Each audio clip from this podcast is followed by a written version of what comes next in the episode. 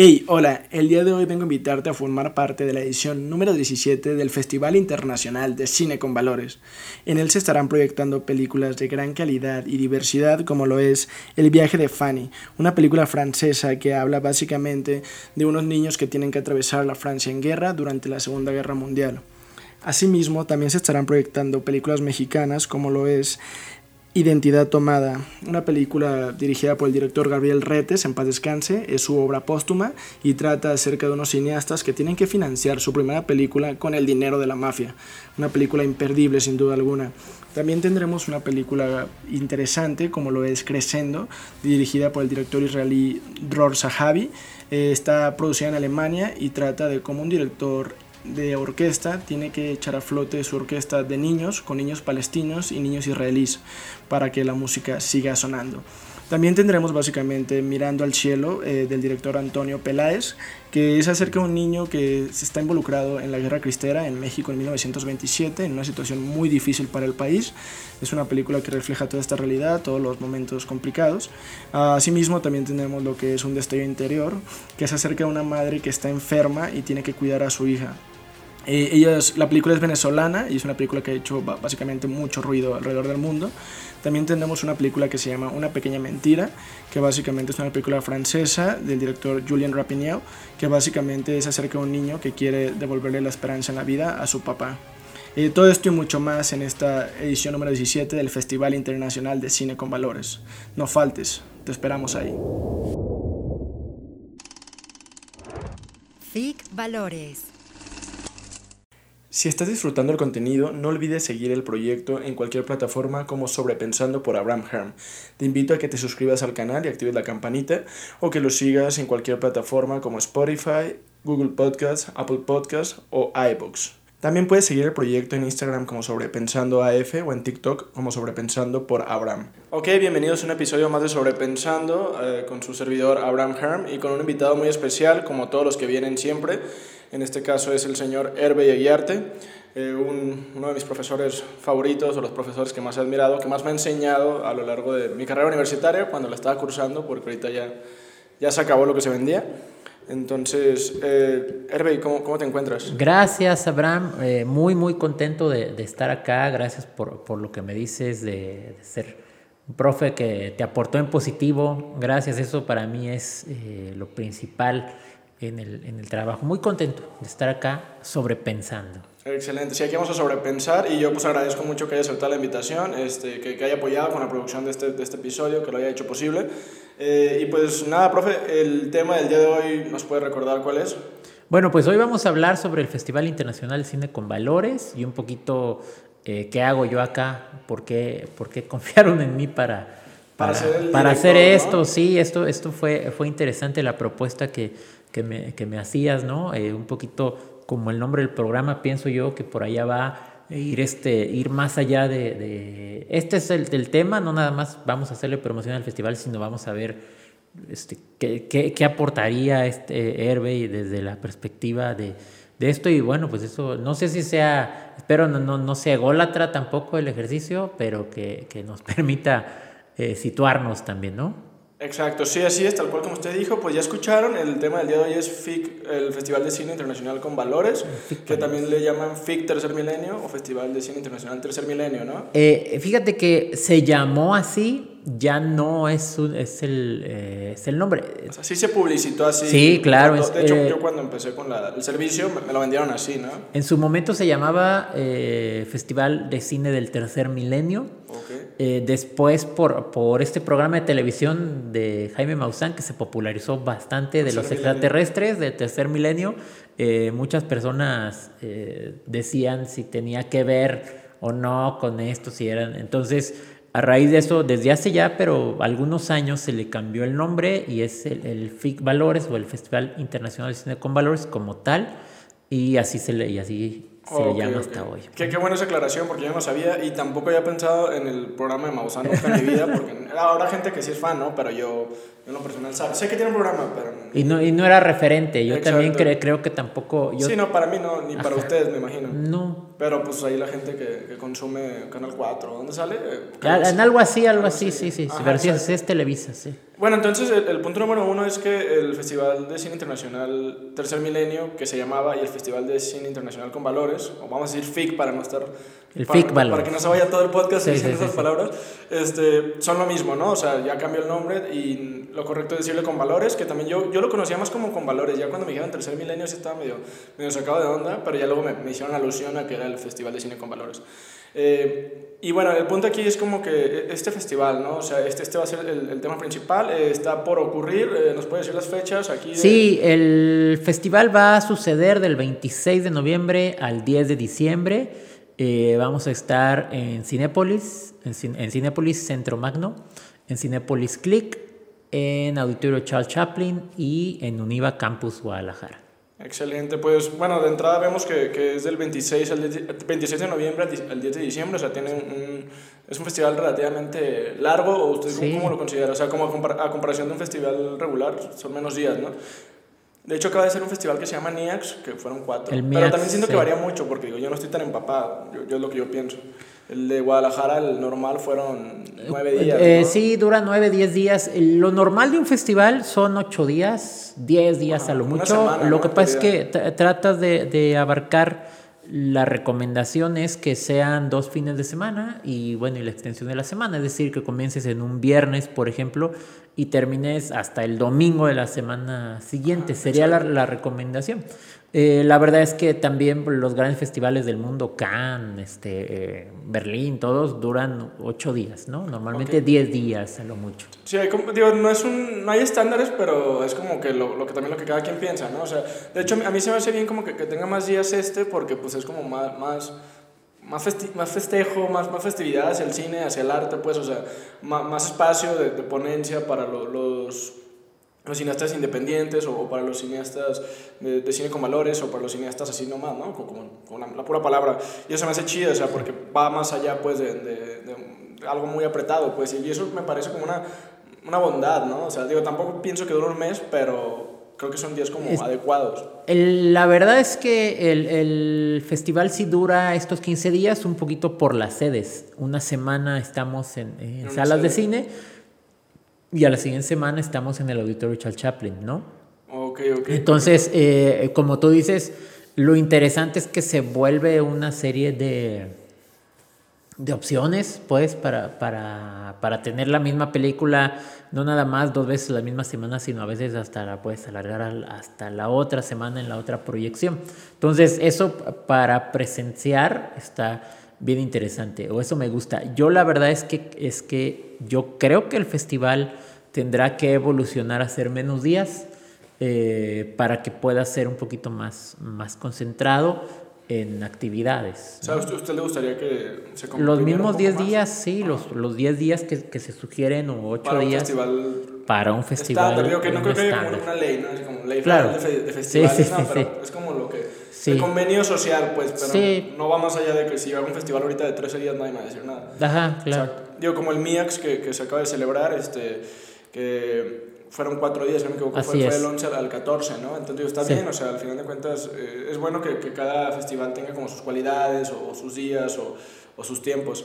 Pero bueno, eh, volviendo a, bueno, a, sobrepensando, ¿no? O sea, el nombre, Festival de Cine con Valores, o sea, por favor, platíquenos, ¿qué es?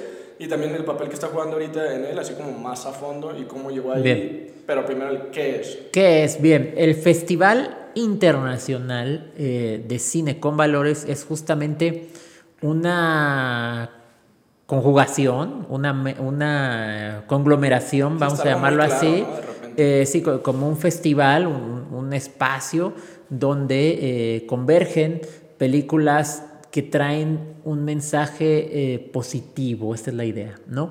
Muchas personas creen, como el fundador fue el padre Joel Asensio, muchas personas creen que son... Joel Asensio fundó este... Fundó este festival. ¿Recuerda eh, la época? Hace 17 años, este es el año 17, debe ser 2003. Fue por ahí del 2003-2004 y fue en el tiempo de el... Ay, el, este Congreso Eucarístico Internacional, el padre tuvo una idea de hacer una muestra de cine y esa muestra de cine rapidísimo evolucionó él traía la idea, vamos a juntar películas este, con mensaje positivo y las unimos y de repente ya había crecido muchísimo. Y, eh, y entonces algunas personas consideran, creen que solo son películas de corte religioso, ¿no? Es decir, eh, ¿sabes qué? Está la película de la Virgen de Fátima, o está, y que creen que, que solamente se trata de eso. Ajá, de la historia del de, santo, ¿no? Y la verdad es que no es así, ¿no? Eh, no es solamente así. Hay películas que han estado en otros festivales, ganando en otros lugares. Sí, películas que, ya no, ni siquiera tocan el tema religioso, a lo mejor, ¿no? Ajá, ¿no? O sea, tocan el tema con valores. Que Exactamente. Es como el Ese es el punto. Pero, o sea, yo puedo hablar de valores sin mencionar ni, ni cristianismo, ni budismo. Exactamente, exactamente, exactamente. Y entonces el padre hizo mucha, mucha búsqueda para, para tratar de, de, no establecerse en esa línea. Hizo buenos contactos con el Tour de Cine Francés, con el Festival de Cine Judío. estaba pesado, pues. Pues la, la, verdad es que contacto con varias, varias este, eh, eh, eh, distribuidoras, básicamente todas, todas las, las distribuidoras saben de la existencia del festival. Y entonces, bueno, en el, como tú sabes, los, los sacerdotes tienen un voto de, de obediencia, ¿no? Y entonces eh, la arquidiócesis de Guadalajara, el cardenal... y fungen como líderes de opinión. Sí, claro, también. Aparte de esa obediencia que, que a, veces la gente no lo sigue como porque sea de, de ah. huevo, pues, sino porque ah, ellos ponen esa, esa, fe, ¿no? Claro, no, y, me refiero más a que, a que el sacerdote tiene que obedecer lo, lo, que le indique su cardenal, ¿no? Y entonces acá el cardenal le dijo, les, lo invitó a que ahora dejara el festival en manos de UNIVA y, eh, y que él se fuera a tomar su, su, su, trabajo pastoral, pues de estar en una parroquia con su gente, su, chamba, su chamba, ¿no? Y entonces eh, UNIVA toma la responsabilidad sobre esto y, eh, y entonces buscan a alguien eh, y pensaron en mí y me invitaron a ser director del festival a partir de este año. Ok, ok. O sea, y usted, digo, aquí ponemos sobre la mesa, ¿no? Su relación con Univa, o sea, cómo llegan ellos ustedes allá. Digo, obviamente, es algo que usted y yo ya podemos saber, pero aquí poniéndolo sobre la mesa. Bien que usted ya lleva tantos años dando como clases aquí, ya tiene como una carrera audiovisual, ya tiene como esa experiencia, ese... Ah, bien, sí, es, es muy curioso porque yo llego a UNIVA hace nueve años. Ya un rato. Sí, muy contento porque llegué por la carrera de animación, desde la parte de eh, producción. Yo soy más bien, yo soy realizador audiovisual, más bien productor. Y dentro de la parte de producción, pues eh, ciertos aprendizajes que, que tenía y que, que tengo y que, y que, me gusta hacer era algo que faltaba un poco en la carrera de animación con los chicos, eh, desde derechos de autor, cómo generar un presupuesto, esa parte que a mí me gusta mucho de la producción y que casi nadie, casi nadie le entra. Y entonces eh, entré por esa parte a, a UNIVA y de ahí empezamos con la carrera de medios audiovisuales y todo esto. Y es ahí donde, donde pues, saben mi trabajo, conocen mi trabajo y me invitan a dirigir el festival. O sea, usted, usted entra como por la parte esta de derechos de autor y administración de proyectos, ¿no? Sí, sí, sí. Que más administración, sí, administración, pues es la, parte como dice, a todo el mundo quiere agarrar una cámara y ponerse a grabar y, darse y darle, sí, sí, sí. Mandar, ¿no? Gritar. Pero, pues obviamente ya la parte presupuestaria es como el dolor, el dolor de muela, ¿no? Para el artista de repente. Que no debería, de hecho, por ahí el el profesor Daniel Armenta, él, tenía, bueno, en clase que tuve con él, él, tenía esa teoría, ¿no? De que, de que tú tienes que como que enamorarte también de la parte presupuestaria, porque claro. no enamorarte, pues, pero sí tomártela muy en serio, como, como el gritarle a alguien o como dártelas ahí de, de ñarrito, ¿no? O algo. Claro, sí, eh, esa parte de la, de la administración es súper importante y esa para mí es algo clave porque no, no te lo enseñan en la escuela o no te acuerdas que te lo enseñan en la escuela, ¿no? Y, esa parte a mí siempre me ha gustado, incluso eh, mi maestría, que estoy ahorita ya por terminar en gestión de proyectos, la, que es una línea administrativa. Eh, no decidí, ah, voy a estudiar eh, cine, ¿no? Voy a estudiar cine documental, un máster en cine documental. Me encanta el cine documental, pero por ejemplo, no vería eh, un área de trabajo tanto en alguna de las líneas de las maestrías de cine, con el, con el perdón de, de, todo, de toda la oferta. Eh, o sea que no, no, se oferta tanto esta, este tipo de carreras? O este no, pues, que, la verdad es que si quieres hacer cine, eh, ya se, se, ha dicho mucho eso y eso lo dice este, hasta el Robert Rodríguez, ¿no? No forzosamente tienes que estudiar una carrera, tienes que empezar a trabajarle. Tienes que hacer cine. sí, sí. Y entonces yo veía esa parte como, bueno, a ver, yo estoy produciendo, creo que puedo encarrilarme un poco por ese lado, pero quisiera tener más herramientas administrativas, cómo se desarrolla un proyecto, cómo eh, se maneja el recurso humano, cuáles son la, parte legal que se tiene que cumplir, la parte organizacional, este, ver el, plan de negocios, por ejemplo. Gran parte del problema del cine de nuestro país es el plan de negocios. ¿no? Yo puedo tener una idea de hacer este, un canal en YouTube, no sé, y, de saludos a... Ah, saludos a, a, todos. Este, pero, ¿cómo vas a generar que eso tenga una función? ¿no? ¿Cómo vas a hacer que eso pueda hacerte eh, a ti y generar una carrera? Entonces, esa parte se me hace bien interesante. ¿Cómo definiría esto de generar una función o, hacerte hacer una carrera? O sea, ¿cómo, lo explicaría? Eh, bien. O sea, yo, yo, abro mi canal de YouTube, ¿no? Como sí, sí, sí, sí. De ese, ejemplo, ¿no? Ok, parto de ese ejemplo. Yo tengo que pensar ¿A quién, primero, para qué lo estoy haciendo? ¿Cuál es el objetivo de que yo lo esté haciendo? ¿A quién le estoy hablando? ¿Cómo mi mercado va a saber que estoy llegando a él? ¿Cómo este, eh, voy a ser atractivo para un anunciante? ¿Qué le puedo ofrecer de intercambio de anunciante? ¿No? Eh, hace un tiempo, hace mucho, y esto llegó a mí, esta preocupación es de toda la vida, llegó a mí porque siempre, siempre somos muy desiguales, ¿no? Le decimos, ah, este, dame dinero para mi película y te voy a poner en una escena en la película, ¿no? sí, como la típica típico patrocinio, ¿no? Y entonces, cuando me tocó en algún momento estar del otro lado de la empresa, ¿no? Estar en, en alguna empresa y recibir a las personas que llegaban con eso. A pedirte dinero. Sí, a pedir dinero. A pues. pedir, sí, a pedir dinero. Eh, siempre es muy difícil garantizar que ese dinero realmente sea una inversión. ¿Me explico? Casi, casi terminas, lo que quieren es que le regales dinero. Claro, claro. Eso se trata como el patrocinio, ¿no? Así es. Entonces, a final de cuentas, y, me quedé muy clavado con eso, y una vez me tocó escuchar a un directivo, desgraciadamente olvidé la empresa, pero no me acuerdo si era eh, el señor Arroyo de Farmacia de Guadalajara, o, el señor, don Julio de Laboratorios Julio, que él decía que gente que le pidiera dinero para sus producciones recibía muchísima, pero gente que lo invitara al negocio de hacer cine, nunca, ¿me explico?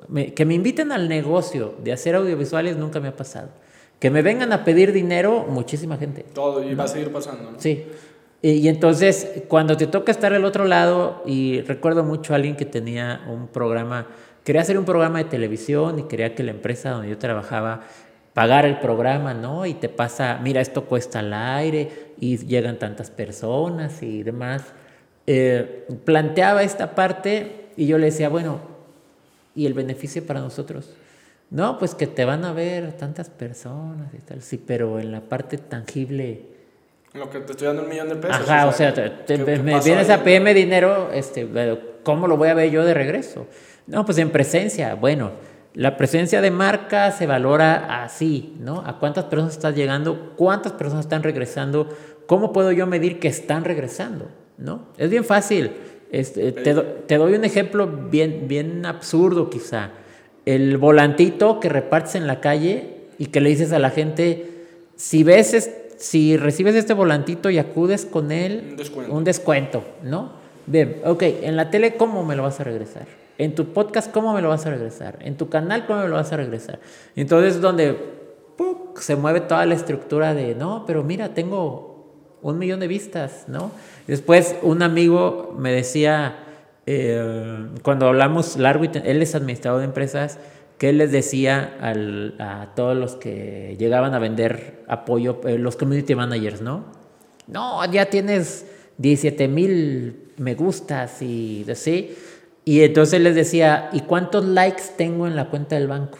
¿No? Ok, ok, ok. Y entonces es como, ah, caray, ¿no? Es que tenemos que empezar a traducir esos... Y muchas empresas de ahora en el tiempo digital, como estamos basados en las métricas, Ah, mil vistas, 90 suscriptores, 200 suscriptores, sí, eso te piden las cuentas y eso está bien, pero a final de cuentas es cómo puede regresar eso. En el cine es bien fácil, en taquilla, por ejemplo, ¿no? A ver. Pero el, llegar a taquilla, pues es, es exactamente, Pero entonces, o sea, eh, todo esto que dices es muy interesante y la primera, la primera duda que tengo es como este comentario que dijo el empresario, que no recuerda si es, Arroyo o Julio. Este, ¿Cómo puedes invitar a, o sea, ¿Cree que sea posible que tú como cineasta puedas invitar al... sí. pero ¿cómo? ¿Cómo exactamente? Bien. ¿De qué manera? Bueno, de entrada, de entrada debes tener un proyecto. Mira, todos los empresarios saben que pueden correr riesgos, ¿no? Saben que todo negocio es un riesgo, ¿sí? Entonces, tú tienes que tener elementos que ayuden a minorar ese riesgo, ¿no? El empresario te va a decir, ¿sabes qué? Este, eh, yo sé que eres muy visto, sé que vamos a correr el riesgo de asociarnos o de que, esta, o, que podamos lograr algo. Te doy un ejemplo, ¿no? ¿Qué me vas a ofrecer? ¿Presencia de marca para llegar a 2.000 vistas? No me interesa. Me pago. No me sirve. Me, pago un espectacular en Lázaro Cárdenas y me vieron las mismas dos mil personas. y, le voy a dar dinero al espectacular que a ti por la producción. Ajá, y a lo mejor el espectacular le meto lo que yo sé que va a estar ahí, ahí va a estar. Y a lo mejor si no hay otro anuncio, me lo dejan hasta 15 días más, ¿no? Correcto, sí. Entonces, este es. A ver, ¿tú de dónde vas a sacar dinero? No, pues de las vistas, esto, aquello, bien, ok. ¿Cuánto me vas a dar de ese dinero? No, pues cómo, pues eso es mi producción. Apenas ah, tienen para ellos. Ajá, entonces, ¿cómo piensas un modelo de negocios? Esa es la, esa es la parte que debemos, que en los audiovisuales en general nos falta. el modelo de negocio. Existe, existe, pero, pero, ajá, pero, pero no hay a veces eh, incluso la, ahorita es un coco, bueno, siempre ha sido, porque tampoco se inventa el hilo negro, eh, las, los canales de televisión tradicional sufren ahora mucho por su modelo de negocios. Su modelo de negocios era, tú anunciante me das a mí, yo te pongo en la tele y en la radio. ¿Sí? los anunciantes ahora están yendo a redes. Ajá, y ahora el anunciante dice, nah, pues mejor la mitad de lo que te doy a ti se lo pago directamente a Facebook y Facebook me hace el tres, llego a tres veces más personas que las que tú dices. Y en todos los medios es, híjole, y entonces ahora cómo funcionamos, ¿no? Ahora cómo costeo. Ahora, ahora cómo, pago cómo, cómo pago este, costos y demás. El periódico, ¿no? El periódico es, ah, mira, el modelo de negocios del periódico tradicional es Tú vas, a, tú vas en la calle manejando para no complicarlo tanto y llega alguien y te dice, periódico, periódico, y pagas tus 15 pesos del periódico y te lo llevas a tu casa. ¿sí? ¿Cuál es el modelo de negocios? Ah, pues además el periódico tiene anuncios que alguien quiere anunciarse. Quiere anunciarse y llega ahí. Bien, ok. Y entonces ahora resulta que la gente deja de comprar el periódico, ¿no? Y entonces ahí dices, ay, el modelo de negocios. Sí, Se fue. Porque ya nadie lo, lo porque ya no, ya no lo tienen con ellos. ¿Por qué? Porque ya lo revisan. Y entonces, ¿cómo cambiamos el modelo de negocios? Y justamente en esa parte es todo el show, ¿no? Es, y se está complicando, ¿no? Ahorita. Y, y sí, esos ejemplos que mencionas. Sí, porque además se, todavía se diversifica muchísimo más. Sí, porque si, si, antes ya había como un modelo de negocios sólido, entre comillas, para la tele, para el periódico y las cosas estaban como bien mínimo, digo, el, cine se, seguía como ahí tambaleando y todo eso, pero había como medios que tenían con qué, hasta el radio, y ahorita ya, ya esa solidez que teníamos dentro de la modelo de negocios ya, ya es bien ambigua, pues. Claro. O, bueno, más que ambigua, bueno, sí. Obsoleta. Obsoleta. Pasó de moda. Se, va a caer la tele, digo, tarde o temprano la tele va a dejar de estar ahí. Digo, porque ya no va a ser costeable, ya no va a ser... O sea, es que sí, como ahorita sí hay tele, pero ya, no, ya no es tele que conocemos, porque ya contratadas Easy o lo que sea, y el Easy ya tiene el Netflix, el Prime, o, o, tienes la novela y le puedes regresar, o sea, ya, no hay comerciales. Sí, claro. O sea, ahí ya hay algo raro o algo bueno, no sé, ¿usted lo ve como bueno o malo? Es, es diferente de... O sea, yo, yo creo que yo creo que es bueno la posibilidad de elegir qué contenido quieres ver. Eh, eso a mí me gusta, ¿no? Me encanta. Para, para, mí mi invento favorito de toda la vida es Netflix, como tal. desde su modelo, eh, para mí Netflix como tal, o sea, no el streaming, no la computadora, no el internet, o sea, Netflix como punto cumbre de la invención. El hecho de decir, somos una comunidad de personas que pagamos por nuestros contenidos, ¿no? O sea, pagamos por lo que queremos ver, que esté en un catálogo, pagamos porque las series se hagan y pagamos por eso. Eso va, va a terminar siendo obsoleto en algún momento, ¿no? pero, pero entre todos pagamos esto, ¿no? Hay, algo, hay algo chido con Netflix, o sea, digo, obviamente tiene sus críticas, ¿no? De que si es mejor el Disney. Sí, sí, sí, sí. No vamos a meternos ahí ahorita, pero hablando como de Netflix, este una vez escuché que un youtuber que se llama, digo, a mí, a mí de, repente me parece superficial ese, ese brother, se llama Salomon Dream, o Salomón por algo así. Es un vato que es millonario y sube videos de sus carros y así, o sea. Pero bueno, yo no, yo no veo esos videos, yo no sé por qué vi un video que decía como que un consejo para creadores de contenido, algo así. Y me metí y pues, digo, no, no tenía carro ni, ni, ni cosas ostentosas.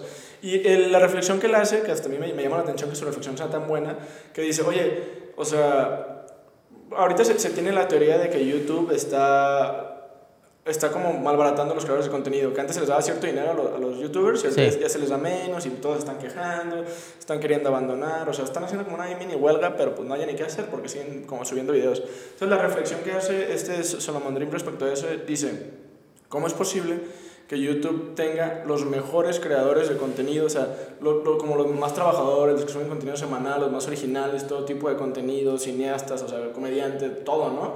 Y obviamente no lo hacen como por una paga este, chida y YouTube, en vez de compensar como, ah, mira, yo tengo el mejor catálogo de contenido de todo el mundo y, y gratis, o sea, en vez de compensarlos con más feria, les quita. Obviamente se, se complican las partes de la, de la, monetización. Y dice, y, él hace este contraste. Y por ejemplo, Netflix les paga 100 millones a un equipo de producción para que saque una serie. O sea, ¿cómo, cómo, cómo es posible que YouTube, o sea, desde su privilegio, como malbarate el creador de contenido, mientras que Netflix está ahí dando millones para, por buenas ideas, para buenas series, para buenas películas? Usted, no sé.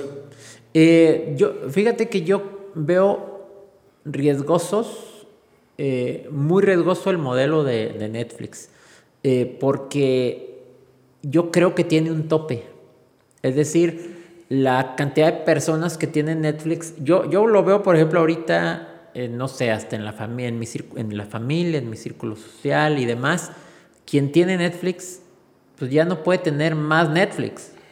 Ya tiene el Netflix que necesita y, lo, que, y lo que te pide, ¿me explico?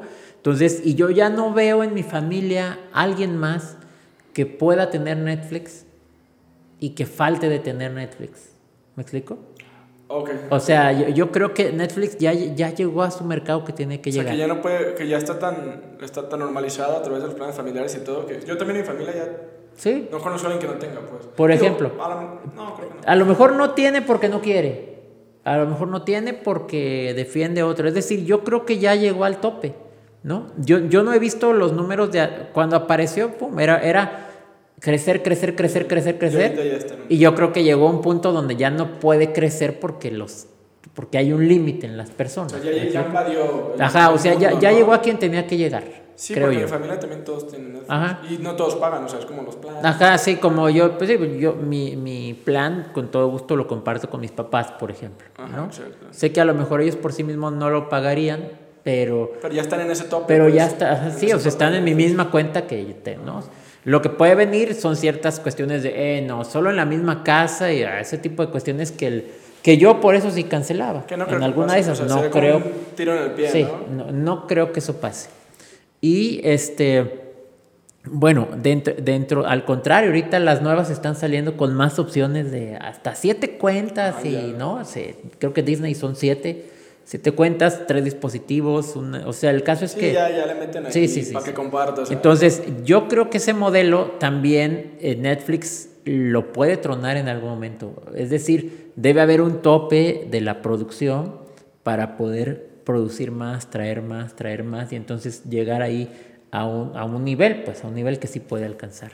Y creo que, eh, por, y, y en el caso de YouTube, lo que pasa es que se generó una idealización del concepto de, de, ser youtuber y entonces todo el mundo cree que puede ser youtuber, ¿no? Ajá, sí, se, se, explotó. Ese, ese, se tronó desde la creación de contenido. Ajá, exacto. Así es. Sí, ¿Y esto usted cómo lo ve? O sea, ¿qué, qué, opina ahí? yo, yo, creo que está bien, yo creo que, yo creo que hay buenos contenidos, creo que hay... Eh, yo soy un convencido, o sea, paréntesis, soy un convencido de que siempre después de todo boom se, se quedan los mejores. Entonces, tiene que pasar. Y siempre tiene que pasar. Lo voy a explicar desde dos ejemplos muy burdos. Hace 20 años, 25 años, eh, los cibercafés eran, oh, o sea, ¿no? Todo, había cibercafés en las colonias, había cinco, seis y uno y otro y siempre estaban llenos. Lo novedoso, ¿no? 10 pesos la hora y ahí pasaba la gente muchísimo, ¿no? ¿Por qué? Porque no había internet en la casa y entonces había que ir al cibercafé. Entonces empiezan a ofrecer las compañías de, de comunicaciones el internet cada vez más barato, con más posibilidades y todo esto, y entonces empieza a saturarse y los cibercafés empiezan a desaparecer. Se caen. ¿Sí? ¿Cuáles sobreviven? Los mejores. ¿Cuáles cibercafés funcionan hasta ahorita? Los que te dan 24 horas de, internet, este, eh, la conexión más poderosa, los que están al lado de los, de, por ejemplo, las universidades. Ah, aquí, eh, sí, sí, las universidades. Aquí enfrente de Univa tenemos un cibercafé todavía, que es 24 horas. Ajá, sí, sí, sí. Entonces, este, eh, ¿quién va ahí? La, la gente que tiene una desesperación. En Office Depot perdón por el, por el comercial, en Office Depot ahí están todavía las computadoras para que puedas revisar. ¿Qué se queda? Lo mejor. Este programa es patrocinado por este, pues, Sí, Depot te invitamos a que te anuncies acá. El, el, por ejemplo, las alitas, ¿no? Que también, ¡pum! Boom de las alitas y en todos lados había alitas. ¿Cuáles? Sí, ¿Cuáles se van a quedar las mejores? ¿No?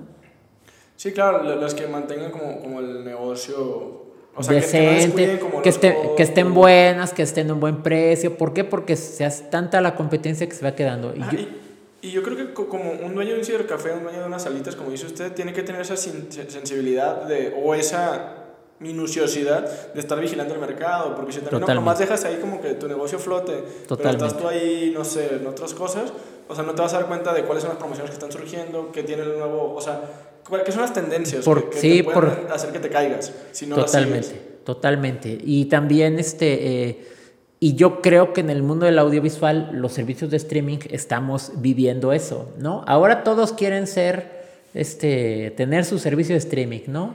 Este, hasta, no sé, el... el, el abuelita, todos. Todos, todos, o sea, Después de Netflix llegó a Disney, Mac, este, este, Apple TV, este, Apple más se llama, ¿no? El, de Apple, Paramount, este, Star, Prime, eh, Blim, eh, todo, todo, claro, video, este, el de Megacable, como XView, o sea. Ya estamos saturados.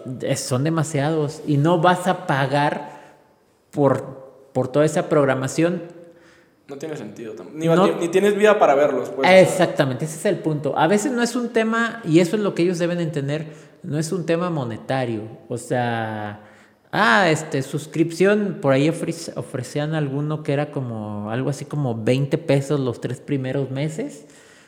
Eh, y el mejor cine de autor de no sé dónde. Y yo digo, no es un tema de dinero esto es lo importante, es que no es un tema de dinero. O sea, los 60 pesos los consigo para los tres meses, pero el tiempo no lo consigo. Y entonces esa, esa parte es la que creo que, que tiene que funcionar mucho mejor. Sí, no, pues que eso es como pues el, el, el, consumismo, el capitalismo te bombardea, ¿no? Ya, ya tienes tantas opciones como para, claro. como para ver algo que, que básicamente ya no sabes ni qué elegir, ¿no? Y es lo mismo que pasa como también como en los supermercados, ¿no? Que antes ibas al supermercado y había una cápsula que era en basa y ahorita vas al supermercado y hay como, no sé, como siete cápsulas distintas, ¿no?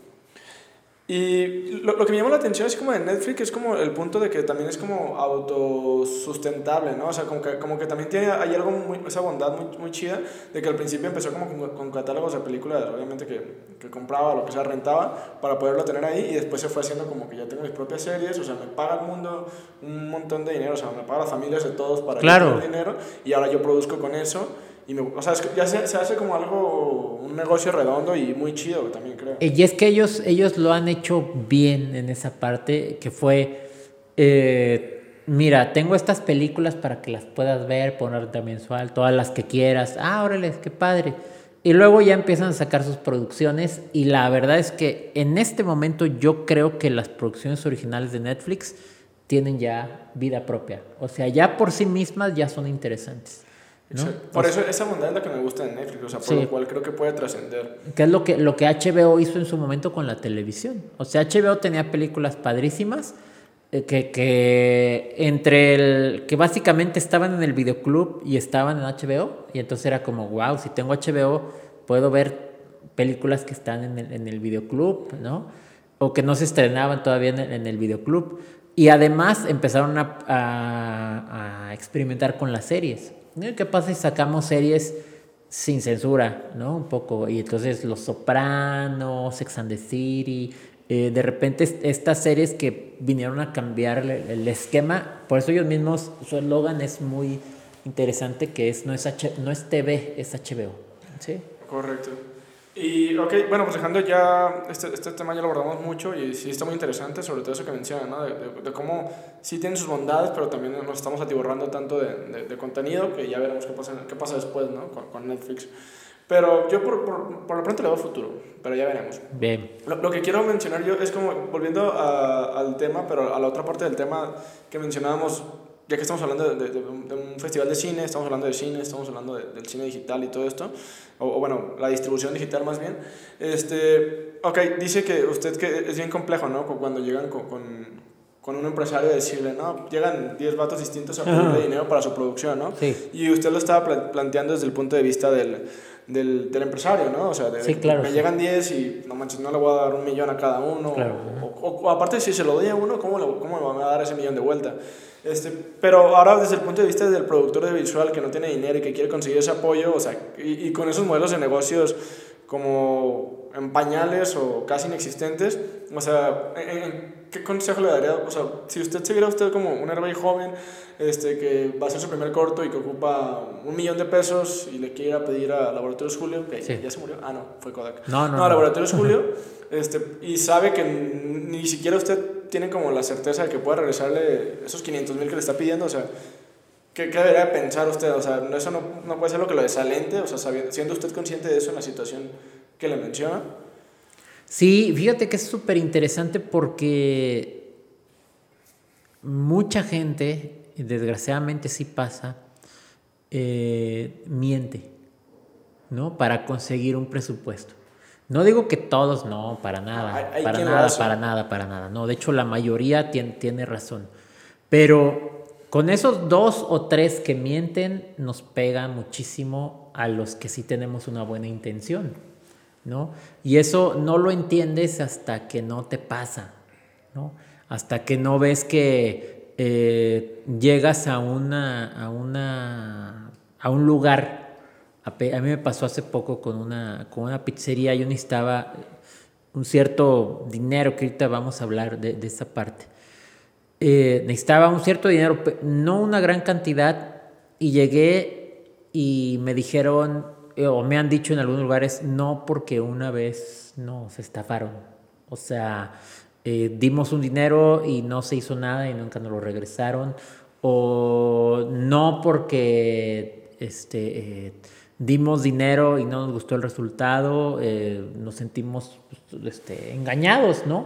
Entonces, esa gente que le ha robado, que, que, ha, que ha hecho mal uso de esa información, nos pega a todos. Y eso a mí me apena mucho, mucho, mucho con la gente joven que se enfrenten a eso, ¿no? El, hace poco en una, en una serie que estaban promoviendo que iba a salir en no sé qué, este, plataforma y qué tantas cosas más. Y resulta que todo era un engaño y cuando empiezan a darse cuenta, el productor que general que se sentó con ellos a, a, pensarle la idea y demás. ¿Dónde pasó esto? Aquí en Guadalajara. ¿Eh? Pero, pero ¿cómo llegamos a...? Ah, bien, bien, bien. Este, eh, estamos hablando de cómo Tratando de contestar tu pregunta. Es que este tema de la serie me está llamando mucho la atención. Ah, ok, Creo ok. que igual vamos a tener una conversación tras bambalinas. pero, o sea, ¿usted cómo, cómo se Ah, ¿cómo llegué yo a esto? Bien.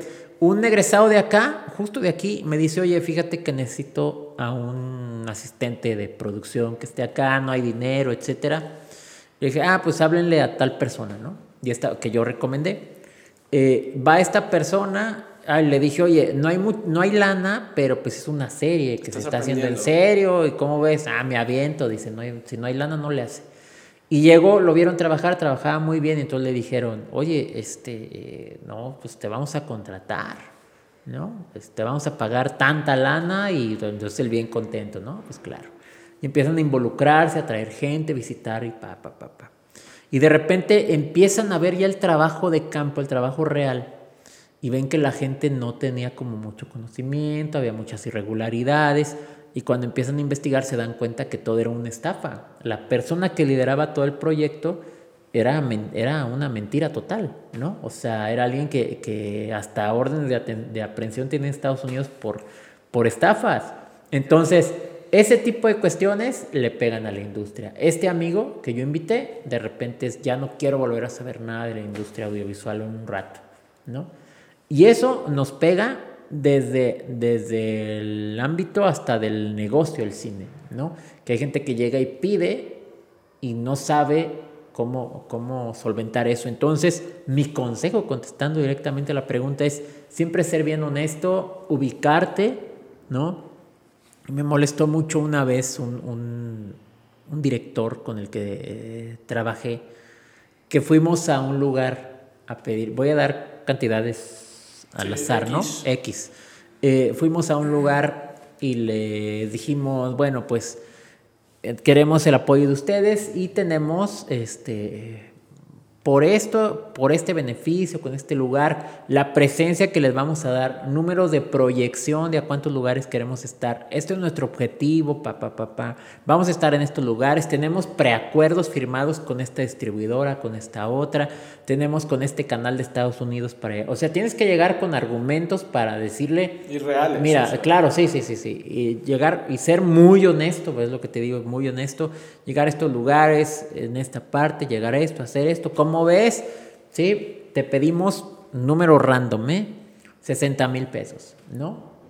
Y cosa rarísima que nos pasó en esa junta, rarísima, la persona dice, órale, está bien padre, ¿eh?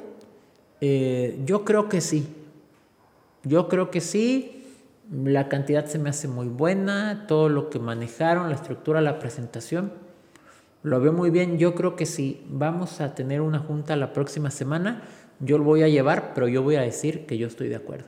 ¿no? El jefe de mercadotecnia de esa empresa.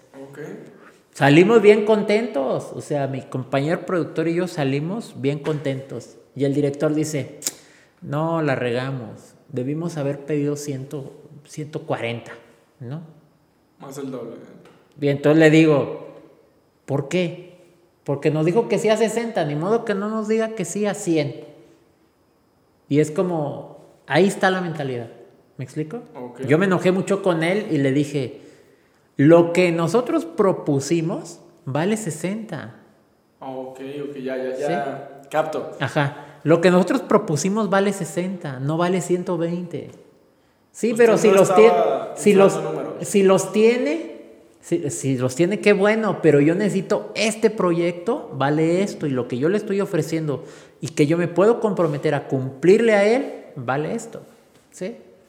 Y entonces, esa parte a este director en su mentalidad fue, no, la regamos, porque le pedimos bien poquito, le pudimos haber pedido más. Y entonces es la parte de, le puede haber pedido más, pero ¿cómo le pago eso más que me dio?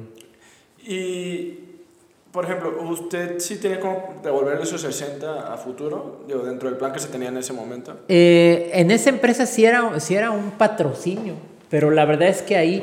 no, era, era una publicidad, pues un, product placement.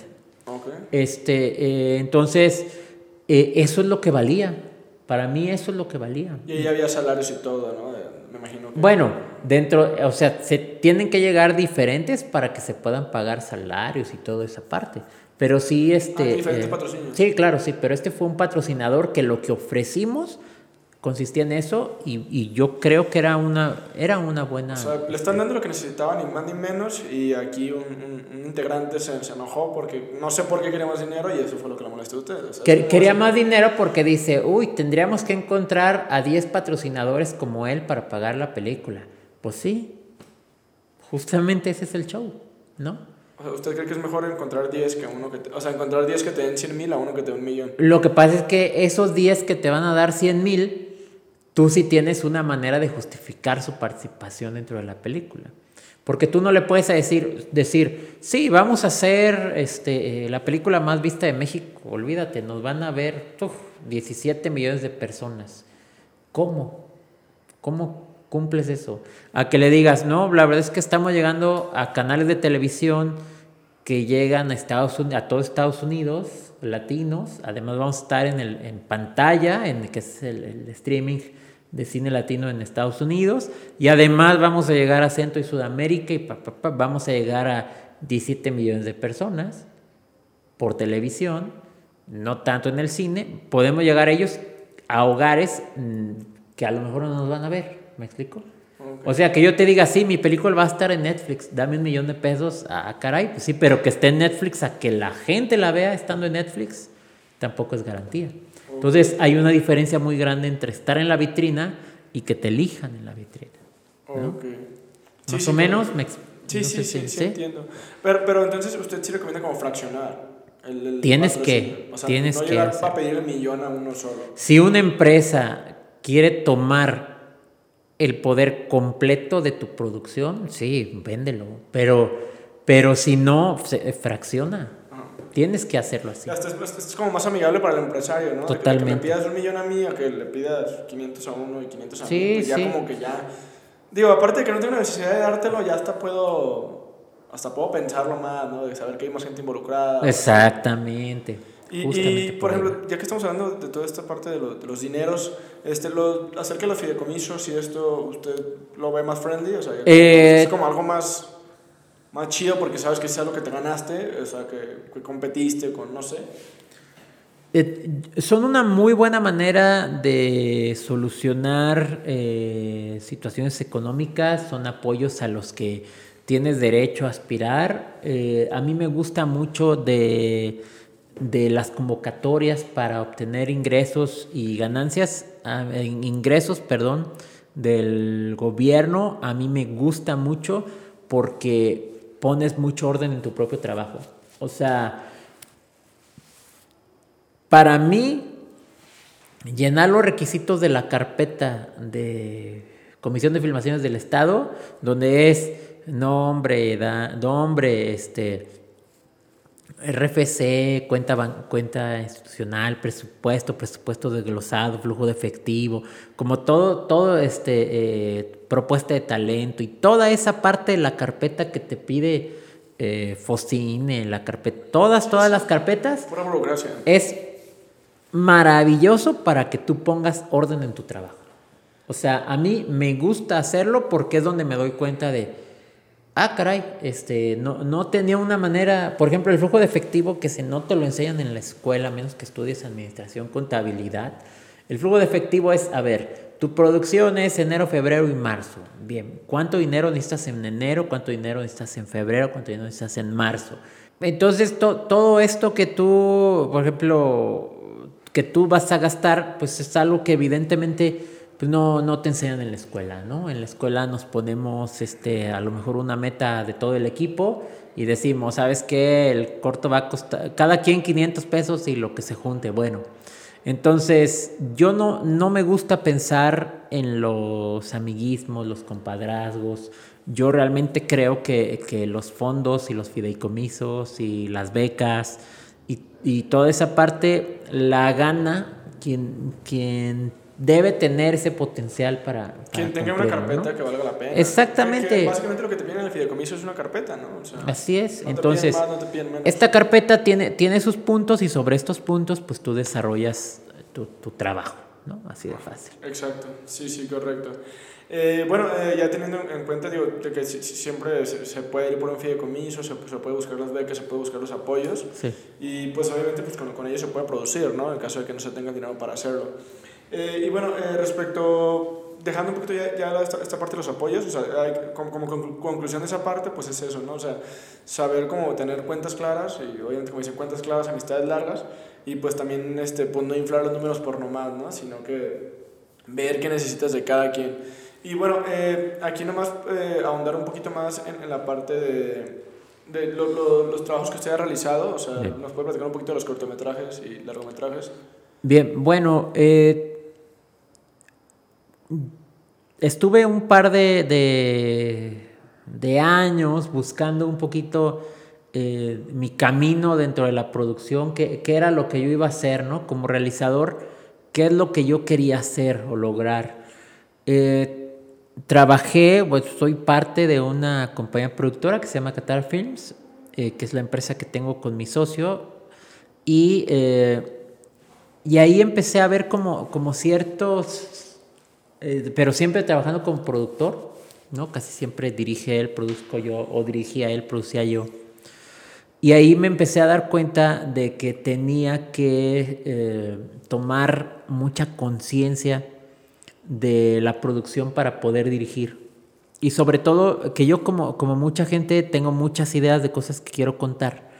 Y entonces a partir de ahí salió mi idea de hacer eh, cosas por mi lado, por mi cuenta, cosas que, que, básicamente dependieran de mí, donde no iba a poner en riesgo mi dinero, ni el, ni el de mi familia, ni mis bienes, ni nada, ni nada de esto, producir con lo que se pudiera, con lo que se tenga.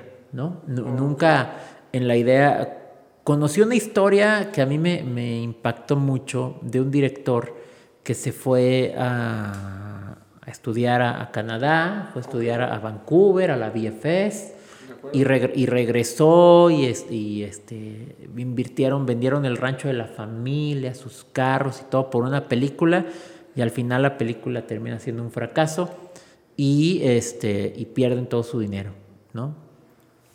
Me pareció tristísimo porque dije, no vale la pena, o sea, no vale la pena.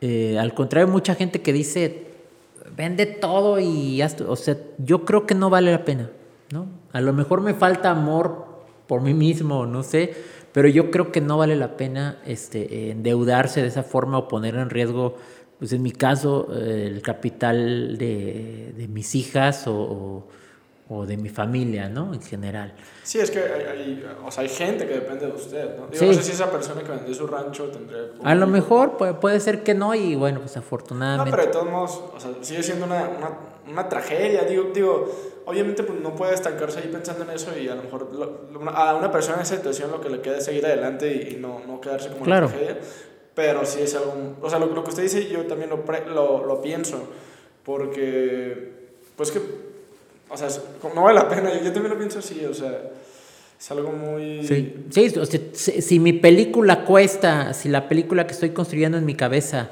cuesta 7 millones de dólares, a lo mejor ahorita no la puedo hacer, ¿me explico? Tal vez más adelante tenga que buscar esos contactos, esos conocidos para poder sacarla adelante, pero ahorita no la puedo hacer. Pero hay mucha gente joven que, a veces este, pues le gana, el, y grande y mayor, que le gana el ímpetu y, le mete, ¿no? Entonces, esa parte no, no, me encanta. Entonces, decidí siempre buscar eh, hacer películas sencillas de personas reales que vivan cosas reales. en escenarios reales. que con esto, digo, como hablando de personas reales y escenarios reales y cosas reales, usted se refiere como algo muy, digo, como su cortometraje que se llama eh, Cada tarde. Sí. Ajá. Eh, pues es como en un parque, ¿no? O sea, una casa. Sí. O sea, es algo como muy, muy cotidiano. Es un señor que todos los días va al parque, un adulto mayor, lo lleva a su enfermera y él no tiene a nadie más que a su enfermera. Él sale su cameo, ¿no? Hago yo un pequeño cameo con mi perro. Este, eh, y entonces, el, el, esa ese pequeño situación que vive el personaje, pues él va a las tardes y ahí ve las cosas que van pasando y no tiene nadie más que a su enfermera. Y, y aparece este otro Godín, ¿no? Este otro hombre que está enojado porque lo sacaron del trabajo porque tenían que cerrar y entonces está muy molesto porque él quiere seguir trabajando. Y entonces tienen ahí un pequeño diálogo, ¿no? Donde este señor le dice, bájale tres rayitas, ¿no? Porque en la vida, si se te va trabajando, vas a perder muchas más cosas. Y, son cuestiones que yo pensaba, que yo creía y que yo creo todavía, pero principalmente sí retratan etapas de, de, la vida, ¿no? En el primero que se llama este, eh, Coordenadas Distintas, Coordenadas Distintas. Que, es la, que es la historia de, de dos personas que están reflexionando este, en diferentes momentos, ¿no? Para que no sea hacer spoiler. Y entonces, eh, ese está tomado de diálogos reales, de personas reales, ¿no? Personas que se, que se dijeron eso y, y, que, y que yo concluía, es que al final de cuentas es una historia de una pareja y esta pareja no está en el mismo, no están en la misma onda, ¿no? Y entonces, eh, y es darse cuenta de eso. Entonces parto siempre de, personas reales en situaciones reales o posibles. Y con un presupuesto, o sea... Y con el presupuesto que yo tenga para poder hacerlo bajo mis criterios. Y poco a poco se ha sumado gente, amigos, ¿no?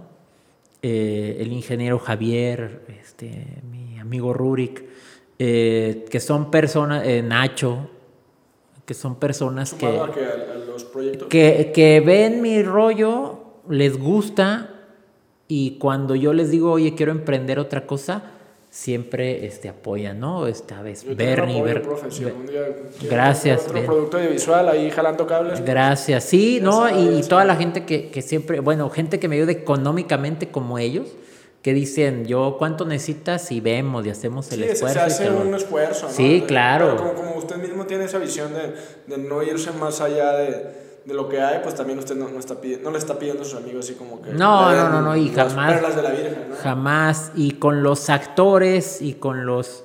Eh, pues en las primeras producciones nadie ganábamos ni un peso, ¿no? Ya en las otras, este, eh, ya empecé a pagarle a los actores y ya en la otra ya empecé, y ahorita quiero pagar en esta última que estamos por terminar, pagarle al crew ¿no? O sea, realmente fue poco a poco y con toda la pena del mundo, ¿no? Sí, claro, ¿no? O sea... Digo que también al final de cuentas todo es una colaboración, ¿no? Digo que al final de cuentas sus cortos primeros, aunque no lo haya pagado a nadie, pues obviamente todo el mundo, como son productos sólidos, digo que como yo ya los vi, ya me los compartió y de hecho también los ponemos aquí en, en la descripción. Sí, para sí, que para que los vean, sí. Los cortometrajes del señor Herbe Guiarte, eh, que es cada tarde y puntos y coordenadas distintas. Coordenadas distintas, o sea, cada tarde y coordenadas distintas, dos cortometrajes dirigidos aquí por Herbe. El primero es el, el, guion es usted, ¿no? El de cada tarde. Los, todos los dos son guiones ah, los míos. Dos son guiones de usted. Entonces, pues ahí los pueden checar. Y bueno, a lo que me refiero es que al final de cuentas, estos al ser productos sólidos, pues obviamente benefician a todos. O sea, no es nada más como que, ah, bueno, pues no te pagué y, qué pena, ¿no? O sea, me, me, voy a pasar la vida como disculpándome, ¿no? Porque pues al final de cuentas tengo la suerte o usted tuvo la suerte y tuvo la, el entrenamiento, la conciencia para sacar productos decentes que pueden beneficiar a los involucrados, ¿no? Y a, final de cuentas también creo que eso es parte de lo bonito del cine, ¿no? O sea, como que el hecho de que no hay un estándar para hacer cine, de que tengo que tener 10 millones, tengo que tener una URSA, tengo que tener una red, tengo que tener una Black Magic, no, o sea, o sea no hay un estándar, tú puedes hacer, hacer cine con tu celular y es como el arte mismo, ¿no? O sea, es algo que tú deberías de poder hacer sin, sin sentirte mal si lo estás grabando con... Claro con un Nokia o si lo estoy grabando con, con, una Canon o con lo que sea. ¿no? eso que usted dice me parece como una realidad que más gente debería abrazar. Porque de eso se trata, o sea, no se trata nada más de, apantallar o de tener el mejor equipo, que a veces cuando se tiene el mejor equipo no es nada más para apantallar, es porque ayuda a dar ese plus. Pero lo que me refiero es que se, se llega a, a, buenos puntos este, desde lo que tienes. Y eso es lo bonito del arte, ¿no? O sea, de, de tener como esa sencillez pues dentro de sí mismo, pues. Y pues bueno, o sea, esta parte del largometraje que también hizo, que hizo dos, ¿no? Sí, dos películas bajo la misma dinámica de Eh, fíjate que yo llegué a una conclusión con dos caminos que eh, es la, como la ópera prima y yo no la niego porque hay mucha gente que, que niega su ópera prima, pues uno es lo que es y no lo vas a ocultar, o sea, no hay gente que, que se apena. Que su hijo, ¿no? Que, ajá, sí, no, no, puedes negar lo que era en su momento por la edad que tenías, lo que creíste que era válido y además lo ves hasta... ¿Cuántos años tenía cuando lo Folclórico. Tenía 27, 28 años, ajá, sí, 28 años tenía que me, me, acababa de casar a los 27 años y estaba ahí como con esa frustración de que yo quería hacer una película antes de los 30 años, era como, ¿no? Eh, y fíjate que, que, es muy curioso porque nada, nada que ver, o sea, ya, ya, lo veo ahora a la distancia y es como, es o sea, no, no, importa, ¿no? Hay mucha gente que se frustra. Eh, digo, sobre todo la gente joven que, Guillermo del Toro dijo algo fabuloso que dice que él nunca se sintió más desaprovechado que a los 25, 26 años, que dijo, ya no hice nada de mi vida. No, eso no, importa en lo más mínimo. Y esa película eh, surge de, un, de dos frustraciones muy grandes. Eh, la primera frustración es que trabajamos mucho tiempo, mucho, un par de años, en levantar una película con la productora, con Qatar Films, y la película se cayó, o sea, no se pudo, no se pudo llevar a cabo. Y entonces eh, yo me frustré mucho y dije, voy a hacer yo una película eh, sin dinero, ¿no? Eso fue como la frustración. Tengo que hacer algo sin dinero. Y la otra parte... Tengo que hacerlo. tengo que hacerlo. Y la otra parte fue ver que en aquel momento, ahora ya no está pasando eso y eso se me hace bien padrísimo. Para tú hacer una película pasaban 10 años de, de, de tu vida entre que llegaba un presupuesto, llegaba el otro, ¿no? Eh, Amores Perros, por ejemplo, 10 años le llevó Iñárritu lograrla, ¿no? Pero bueno, es Amores Perros, ¿no? Y te das cuenta que todos los directores estaban invirtiendo 10, 15 años de su vida para poder sacar la película y dije, no tengo ese tiempo y qué tonto porque creo que sí lo tuve. Tengo este... No, pero en ese momento no sabes si se va a morir. Dices, sí, no, o sea, si tú mismo vas a estar, ¿no? Sientes la, la vida, o sea, tú no sabes si te vas a morir a los 25, 26, claro. o sea, y, y, es algo bien pesado, pero que incluso a mí, digo, yo como, como joven sí me decía... Sí, sí pasa, claro. que si no grabo un corto o que si no hago lo que quiero hacer ahorita, sí. bro, pues... Claro. Que, que esa parte está bien chida porque eh, tu propio eh, podcast es un legado ya de Abraham para siempre y eso está bien loco, ¿no? Eh, pocas veces lo pensamos. Pero, eh, y entonces dije, lo tengo que hacer. Y empecé a decirle a amigos, quiero hacer una película eh, y no tengo nada. ¿no? Y no tengo más que ganas de hacerla. Y un amigo, Renato, este, me dijo, yo te presto la cámara. Me prestó una cámara mini DV profesional y dije, órale. Y otro amigo, actor, yo salgo. Y mi esposa, que, que ahí actuó, dijo que es actriz, yo salgo, ¿no? Y amigos, este, gente ahí, yo te apoyo, yo ayudo, jalo cables, lo que sea. Y todo el mundo gratis, todos, todos los actores, ¿no? Nada más una, una de las actrices que yo quería, este, particularmente, que no la conocía. eh, entonces ella fue de, sí, nada más sí necesito que me pagues algo, lo que sea. Entonces, sin problema, ¿no? Inviertes ahí, gasolinas, comidas, o sea, terminas, terminas invirtiéndole, eh, creo que fueron como 500 dólares en aquella, en aquella película, que es nada, pues porque comimos y demás. Sí, no, y aparte era como mucha gente. Este, Vera, Vera Wilson, que, que, ya era una actriz con un cierto nombre ahí, este... Eh, me dijo, amigo, yo, yo lo voy a hacer. O sea, ¿me das de comer? yo creo que me dijo, ¿me das de comer ese día? Sí, te doy de comer. Ah, perfecto. Y cuando presentamos la, fíjate que fue muy curioso porque Dos Caminos eh, la presentamos en, en, en, la Gran Fiesta del Cine, que es un evento que hacen de cine tapatío. La presentamos en el Cineforo, que uno de mis sueños era presentar una película en el Cineforo. Eh, y ahí vi, la, vi la película, fue muy emocionante y al final hablamos y alguien le preguntó a Vera, este, ¿cómo es posible? Porque Vera venía de hacer, de aparecer en una película, creo que es Los Años Azules. Ok, ok, sí, sí lo he escuchado. Este, y venía de, de aparecer en una película y le preguntaron muy groseramente, eh, ¿por qué aceptaste hacer esta película con él?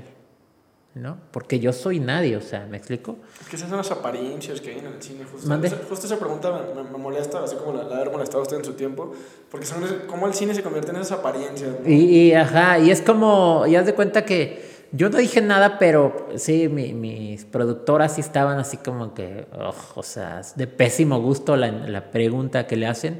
¿Por qué aceptaste hacer esta película con él? Y ella les dijo, él es, él es mi amigo él es mi amigo, lo conozco desde hace muchos años, estuvimos juntos en la universidad. Yo tenía que hacerlo porque me lo pidió mi amigo, ¿no?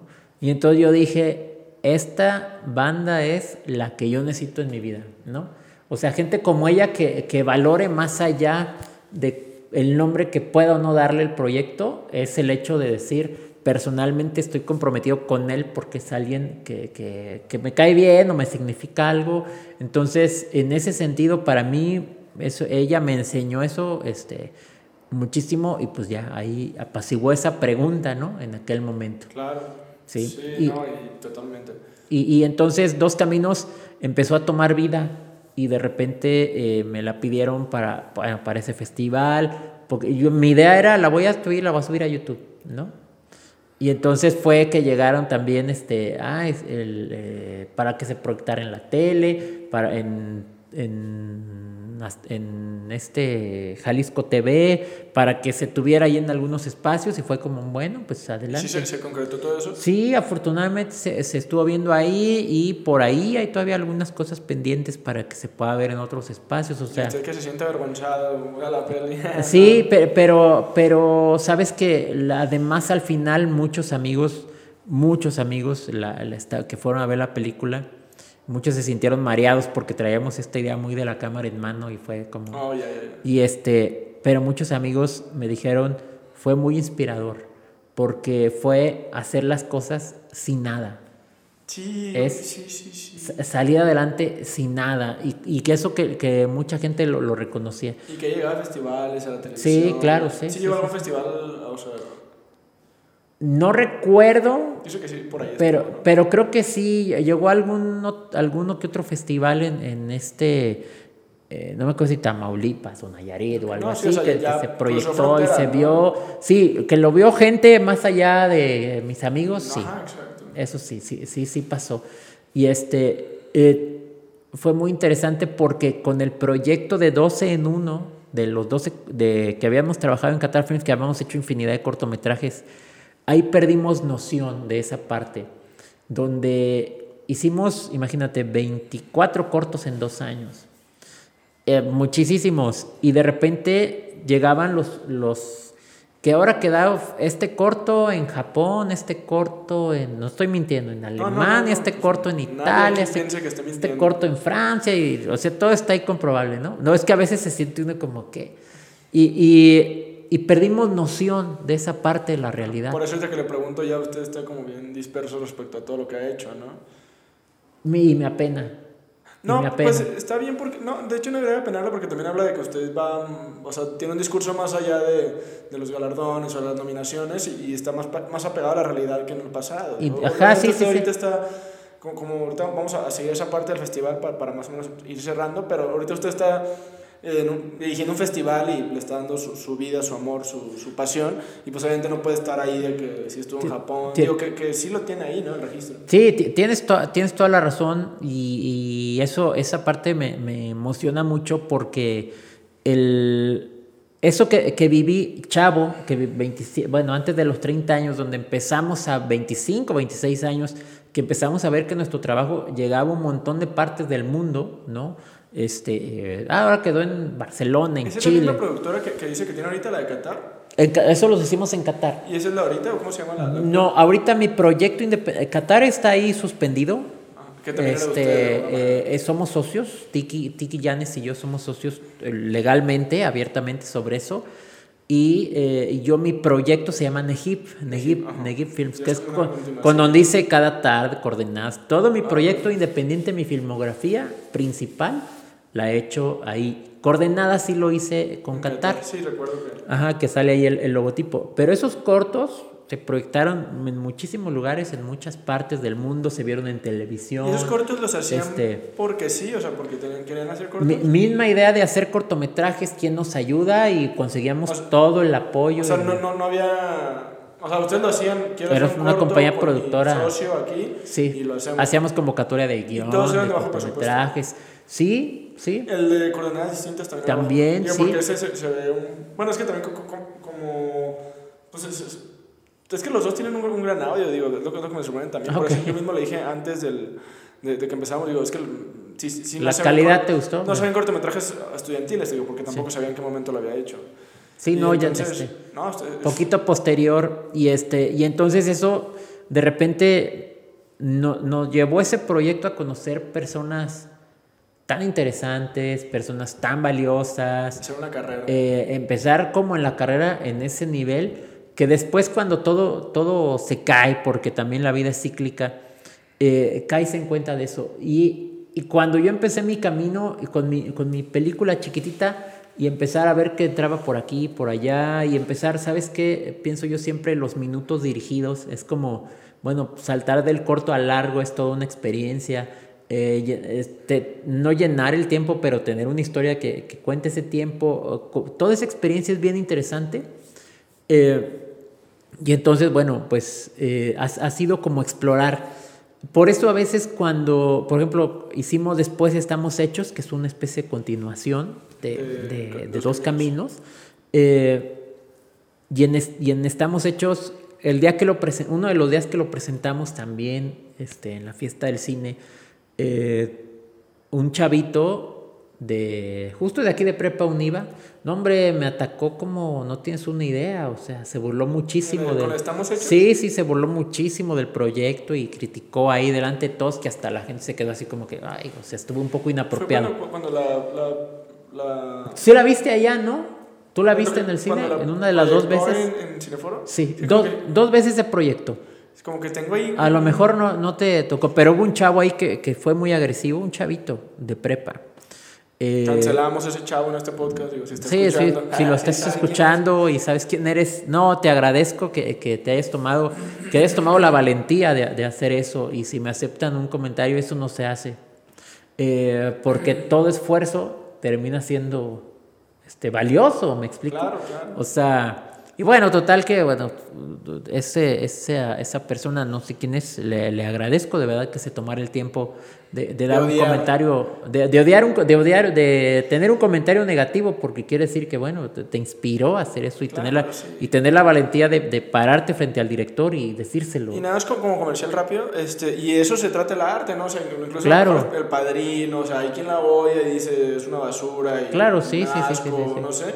Y eso se trata el arte, de generar reacciones, y a veces no siempre va a ser la reacción positiva o la reacción que uno espera, pero mientras esté generando reacciones está funcionando. Entonces, por eso, qué chido que, que que es una película y que tres personas se, se unan para odiarlo. siempre y cuando tú seas como la, sepas que tu película está como dentro de los estándares, que no estás hablando, que no estás siendo racista, o sea, ¿sí me explico? Que no claro, sí, sí, sí, sí, sí, Que tú dices, yo sé que lo que estoy haciendo tiene un balance. Sí, claro, y, y, además eh, que critiquen ciertas cuestiones de la calidad está también bien, es correcto, es válido, o sea, esa parte eh, es interesante. Y, y justo empiezas a, trabajar con esa parte y te das cuenta de, lo valioso que es tu producto, pues, ¿no? Para bien o para mal y lo defiendes y buscas y corriges y, etcétera. Y, eh, y, ahora desde el Festival de Cine, ya también para, para cerrar, eh, cuando veo, por ejemplo, que invitamos a algunos directores a que presenten la película, eh, la gente que se emociona, y dice, yo encantado, cuenten conmigo, por favor, y que les pides el, el material y a los 10 minutos ya está arriba para que lo puedas tú descargar o les pides los visionados. O sea, como esa parte de la emoción a mí me, me compromete mucho con la gente, que es como queremos, este, eh, sí nos gustaría que se vea, queremos que se vea, queremos que esté. Y es, oye, yo te ofrezco estar en salas de cine, te ofrezco estar en en estos espacios, te ofrezco estar acá y que ellos de alguna manera vean que, que es que es factible, que es posible.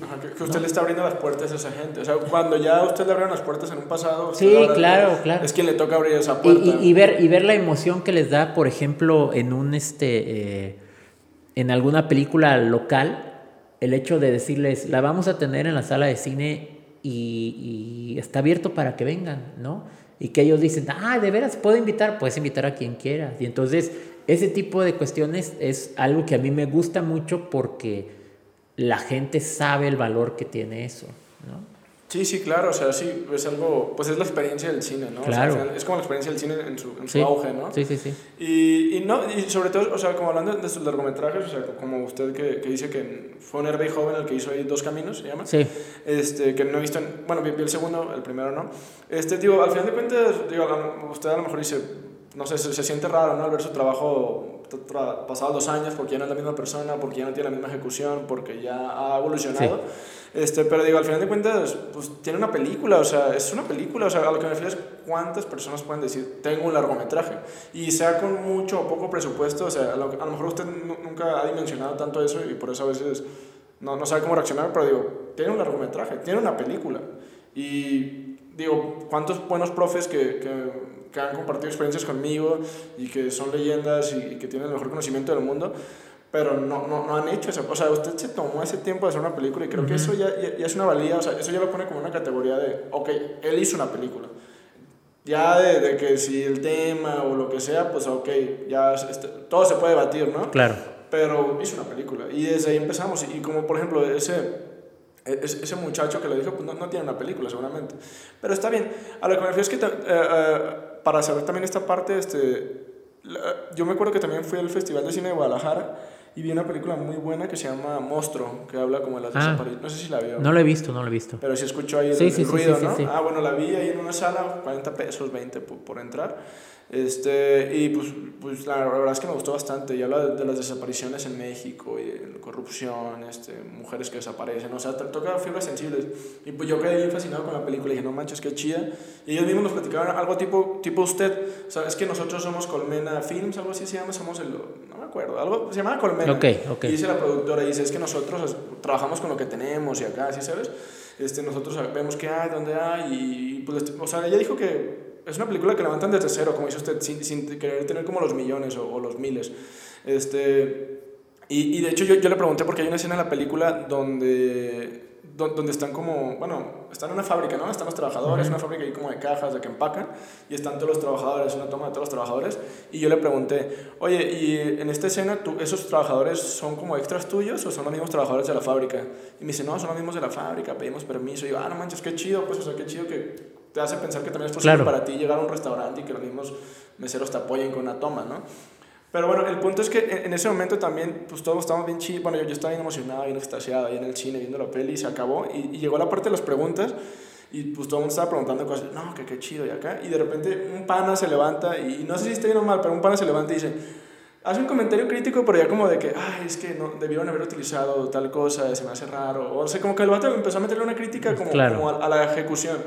Y a mí se me hizo un poco fuera de lugar ahí. O sea, no se me hace, no, no se me hace mal que des tus opiniones, pero como que estamos ahí, ese, compartiendo como la experiencia, de todo, y tú llegas y dices, no, es que, que la cámara ahí se ve raro, o, o, que, o que las luces, o no sé, o que la edición está rara, ¿sí sabes? Sí, claro. Y es lo que yo digo, como, ay, que, que innecesario, la neta, o sea, como que hacerlo eso ahí enfrente de toda la gente que está claro. viendo, o sea, ¿por qué no? Se lo dices al director, no sé, a mí no, y, y, me sí. molestó un poco, pero no sé si esté como yo, o sea, algo como mío, pues.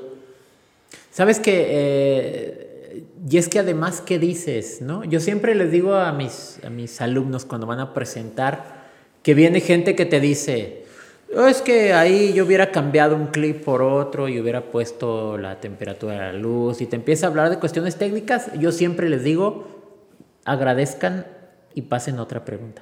O sea, ah, muchas gracias. Siguiente ah, pregunta. Exacto, y, y usted acaba en un punto específico. ¿Qué va a decir el director? Y por eso a mí como que me molestó ese pana, pues porque digo, oh, es como que hueva, o sea, estamos todos acá a gusto, disfrutando, chido, el, director está agradeciendo, dando su discurso, y tú te pones a decirle ahí de que, no, que algo raro ahí la iluminación. ¿Y te acuerdas qué contestó el director? No, no ni me acuerdo. Ha de haber dicho así como, ah, gracias, vamos a ver qué pasa. Sí, pues todos se quedaron, yo, yo, me quedé como, what the fuck, o sea, y toda la gente se quedó como así pues y ya no, y no sirve no sirve de nada. qué le dijo pero como usted, usted acaba de dar un punto o sea el director que dice se va a poner a explicarte ahí ay no claro. sí bro para sí lo pensé pero ajá sí pues claro para la otra voy a mejorar no pues no bro ya sí. cuando sea un momento crítico pues ya le das pero bueno eso es lo que yo quería decir Y ya como para ir cerrando ahora sí, eh, Festival Internacional de Cine con Valores, eh, expectativas, ¿qué, qué recomienda ver? Bien, gracias, bien. Yo tengo una expectativa alta con respecto a que podamos ampliar el mercado, a que vaya más gente joven, que vaya gente que escuche, este, que vea tu, tu canal, tu, tu proyecto. Eh, queremos eh, apostarle a participar en diferentes este, escenarios con, con, la gente más joven, con los niños, también llegar crear nuevas audiencias, esa es la expectativa, ¿no?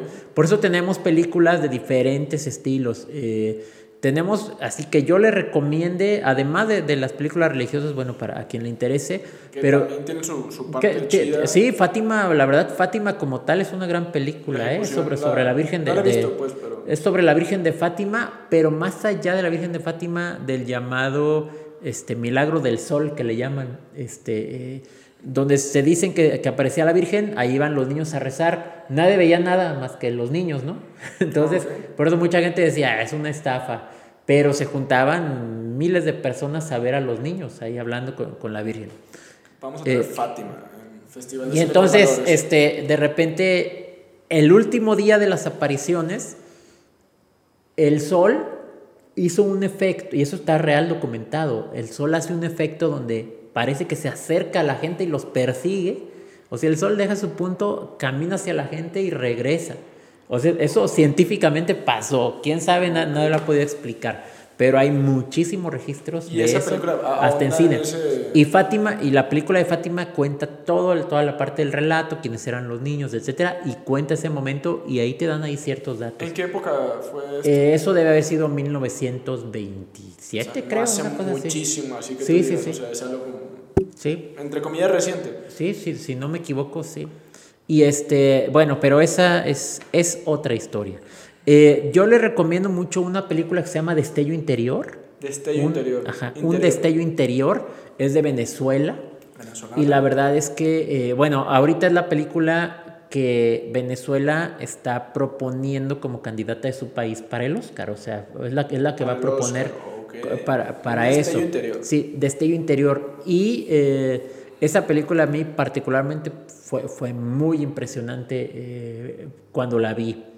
Y, y, la verdad es que si a la gente que, que estudió este, cine, audiovisuales y demás, si quiere ver, un, es un drama, drama. O sea, es una Okay. película que sí, que sí está muy, es muy melodramática, eh, pero muy bien hecha, de una manufactura muy buena.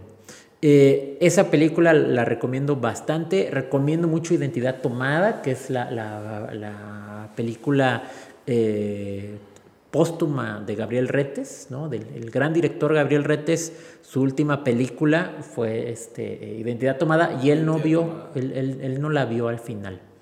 Y, en el, eh, y por ahí las, la película Crescendo es, cuenta la historia de un eh, maestro de orquesta que tiene que hacer una, valga la redundancia, una orquesta juvenil, una especie de orquesta sinfónica juvenil con gente de Israel y Palestina. Entonces tiene, tiene que combinarlos para, para hacer ahí eh, una, una, un ensamble, ¿no? Entonces es básicamente imposible. Pero es muy, es muy interesante. Tiene como una carga ideológica. Fabulosa, fabulosa, o sea, Crescendo es muy emocionante. Eh, yo creo que al público joven le va a gustar mucho Crescendo. Excelente, excelente. ¿Alguna otra recomendación? La in- inauguración, clausura, algo, Eh, algo que bueno, destacar. eh, va a ser el homenaje a José Carlos Ruiz y también eh, que es este gran actor mexicano icónico. Y también una película, un documental que se llama, me llamaban King Tiger, que ese yo lo vi hace ya un par de años, pero, perdón, pero eh, es la historia de un líder, eh, un líder eh, chicano que se, llama, que se llamó Reyes López Tijerina. Y él en los tiempos de, de Malcolm X y en los tiempos de, de este... Eh, ay, la contraparte de Malcolm X, ¿cómo se llama? Este hombre. No me tocó. No, no, ni a mí tampoco. Pero bueno, este. Pero lo- eh, lo- lo Martin. Luther King. eh, Martin de los Luther tiempos de Martin Luther King, de, de Malcolm X. eh, peleando ellos evidentemente por los, por los derechos de la comunidad afroamericana. Eh, Reyes López estaba velando por los derechos de la comunidad chicana, ¿no? En Estados Unidos, porque los trataban muy mal. Eh, la comunidad latina, por ejemplo, tenían, los mandaban a un cierto tipo de, a las preparatorias donde ellos iban, el baño estaba cerrado, por ejemplo, no podían usar el baño. Entonces, eh, y entre muchas otras tantas cosas más, ¿no? Entonces, él fue un activista de esos derechos y, muy perseguido también por las autoridades. Entonces, también hay un corte social dentro de algunas de las películas que vamos a, presentar. Ok, correcto.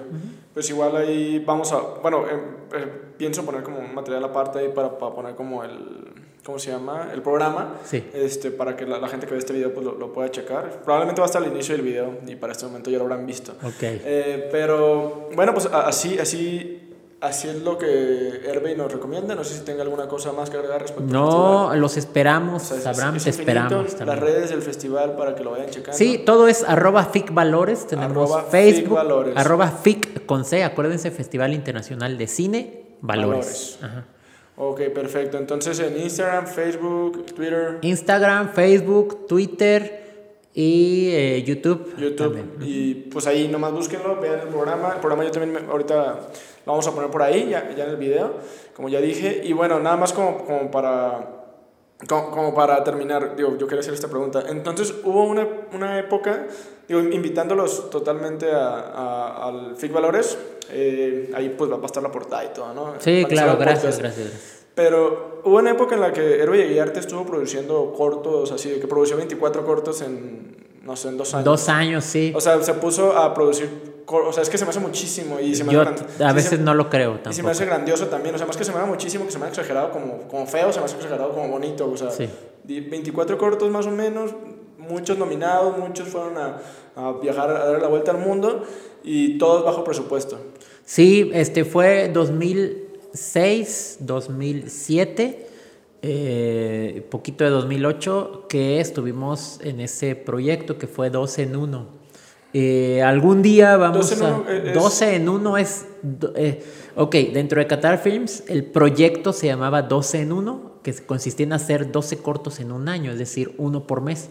Y nos aventamos dos años ¿Y de con eso el proyecto se refiere a que es un proyecto o sea, que a usted se le ocurrió ya o... Eh, mi socio y yo, la verdad es ah, que... pero no tiene como un índole así de que un proyecto como comercial o algo así. No, no, ajá, que alguien llegara. Es como si usted y yo dijéramos, hay que hacer dos. Hay que hacer esto y, ajá, sí. Y era uno por mes. Y era uno por mes. Y además de ahí, a la par, salieron otros tantos proyectos cortos que se hicieron ahí. Eh, son más de... Directamente nosotros participamos en más de 30 cortos. En ese haciéndolos lapso. en ese lapso. Wow, ahí se, los ponemos ahí de reto, 12 en uno. Sí, y este... El, reto guiarte. Hay, gente que, hay gente que no... De ahí produje, este... Pues bueno, o sea, la, la productora, pues los 24 o 30 que están ahí, este, pero nosotros, o sea, particularmente yo como productor directo... Lo invitaban. Eh, Sí, sí, trajimos otros productores, otros directores y de ahí yo dirigí, dirigí uno y produje, eh, no me acuerdo si cuatro, cuatro o cinco de, de, los cortos de esos 24. Y, este, eh, y participé en diferentes áreas. Estuvo involucrado en los 24, pero produjo. En los primeros 24 sí. Y aparte lo invitaban a otras producciones, otros amigos. Y, de, y de ahí mismo, entre ellos que se conocieron, nos pidieron algún favor o algo. Y ya le tocó como meter otros cinco más ahí. Sí, sí, sí, Es que eso, me da mucho. Yo no sabía eso de usted. Y es algo que, wow, o sea. No, es, gracias, gracias, porque, porque mucha gente joven eh, no lo sabe. Eh, mucha gente pues, de, nuestra edad sí, y algunas personas nos lo han agradecido. Eh, y, y, fue como, como una idea y todavía gente de mi edad poco más grande nos identifica perfectamente por eso y a la fecha a, a ti que le preguntan por mí, a mí me preguntan por, 12 en uno, así. por, por, el 12 en uno, es que estuvimos muchísima gente involucrada y lo pues, pudimos lograr. y... Simplemente en un cortometraje, ¿cuánta gente no conoce? ¿no? O sea, de que caras nuevas, unos dos, ¿no? Con las que convives trabajando. Ahora 24. Fueron más o menos 500 personas entre, todos. Sí. Puede ser. ¿Y, y, y qué hacía Herbe Arte en ese momento de su vida? O sea, ¿cómo, o sea, ¿trabajaba para eso? ¿Tenía dinero? O sea, no, pues tenía mi, mi, mi trabajo mi trabajo, este, tenía pocas horas estaba ya gran parte de la producción estaba ya casado, entonces y mi esposa se involucraba ya estaba casado cuando en los cortos. Cuando empezó, no, todavía estaba soltero, me casé en ese lapso, esos dos años y este eh, y, fue bien interesante este proceso. Ahora que lo veo a la distancia. Ahorita no, no podría, pues ah, en este pues, momento no podría, pero, teníamos tiempo y teníamos muchas ganas de hacerlo y muchísima gente que quería. Que quería okay, para terminar con esta super anécdota, ¿usted podría recomendar, a, imagínese, un, un, joven promedio universitario egresado o incluso un universitario, si, me está escuchando, este, si quisiera hacerlo como usted, un, un dos en uno, así que quisiera producir, producir, producir, este, y tiene un horario de 9 a 6 en su trabajo, ¿qué recomienda? ¿Producir en fines? Hay que dedicarle el tiempo que puedas a cumplir tu sueño. Sí, pero sí se puede. Se puede. Incluso aunque este yo tenga un horario de lunes a viernes de 9 a 6, puedo sacar un corto con. Totalmente. este, eh, sacar fechas, producir. No, no, sé, no sé cuántos llamados nocturnos tuvimos, no sé cuántos fines de semana se invirtieron en eso en algún momento dejé de ver algo de mi familia, mis papás, por, por, ah, tengo producción, tengo producción. Ese día tengo producción. Es la boda de fulano, tengo producción. Es esto. Entonces, sí es algo de mucho sacrificio. Sí es algo de, de, mucho sacrificio. Y también mucha gente no aguanta. O sea, al final de cuentas es como, ah, ya vi, estuvo padre, pero la verdad es que no es para mí y se van a hacer otra cosa. Y eso es completamente natural y normal. Real. No, sí, totalmente. Y, y qué, bueno, o sea, aquí sabemos que se puede, se puede hacer, este, ya sea que lo hagas en fin de semana, en noche, que no sé, lo que sea, pero te puedes acomodar. El que quiere puede, ¿no? y a menos que estés en un trabajo ahí de, de, lunes a domingo, pues a lo mejor no, pero no creo, ¿verdad? Este, entonces, pues sí, o sea, usted, usted hace rato decía que, que, a lo mejor usted no tiene tanta pasión por el cine porque no vende su rancho, pero bueno, estuvo produciendo 24 cortos en dos años y creo que eso es una gran una gran carta de amor al cine, ¿no? O unas grandes cartas de amor, cada una, ¿no? Entonces yo creo que ahí queda específico que usted sí sacrificó parte de su vida para hacer lo que le gustaba. Y eso es mi conclusión respecto a eso. Gracias. ¿Qué conclusión nos puede dar para irnos a... Oh, este, me hiciste viajar mucho uh, en mi cerebro.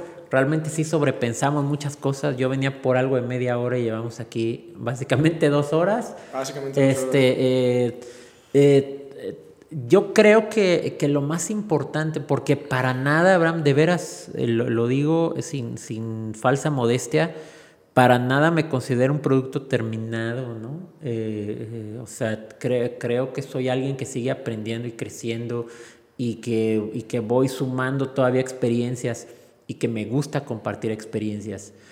y en ese sentido me lleva muchas cosas del pasado, lo que yo creía, lo que se puede, eh, algunas cuestiones que ya no podría hacer, ¿sabes? físicamente eh, ya, no, ya no aguantaría tantos llamados nocturnos, tantas cosas. Entonces, creo que la conclusión es, en el momento en el que sientas que puedes hacerlo, tienes que hacerlo, ¿no?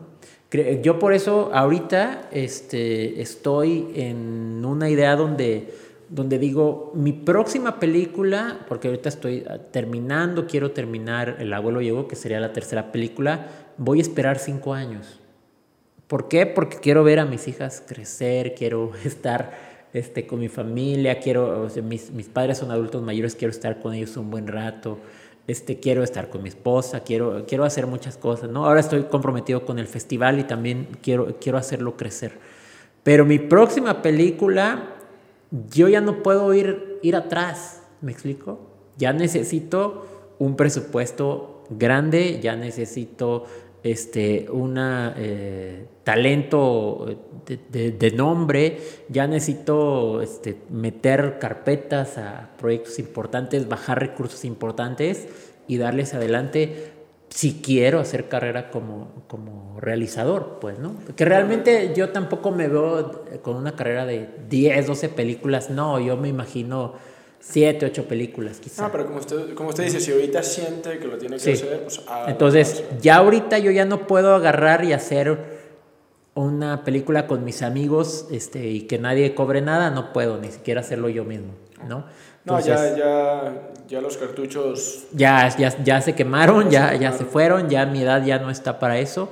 Entonces eh, tengo, que, tengo que buscar cómo es. Sí, es que con la experiencia pues se llega a mayores niveles. Así es. Eso es, algo obvio, ¿no? Así es. Excelente, pues eh, gran conclusión, profesor. Mi conclusión pues es, no puedo agregar mucho más a lo que ya dijo, usted es el experto, entonces yo nomás digo, produzcan, este, no se dejen llevar por la, por la cámara de 100 mil pesos, con lo que tienen denle y pues aquí el señor Herbey es el ejemplo, ¿no? Que estuvo produciendo 24 cortos en dos años, todos ellos de bajo presupuesto, en ninguno se puso sus moños, que ocupo tal, que ocupo qué, que ocupo 10 mil, 20 mil, 30 mil, no, 100 mil. Entonces, pues háganlo, simplemente ya tienen aquí una, una prueba viviente, que pues, aparte todos los cortos tuvieron sus buenas nominaciones. Entonces, pues también con, rescato un consejo del profesor Rubén Oros que, que, dice, o sea, si tienes un corto ahí que te gusta y que, y que te salió decente, mételo a todos los festivales que quieras. Y no importa que te parezca absurdo mandarlo a al Festival de Vancouver, al de Cannes, al de acá, mándalo, mándalo, mándalo.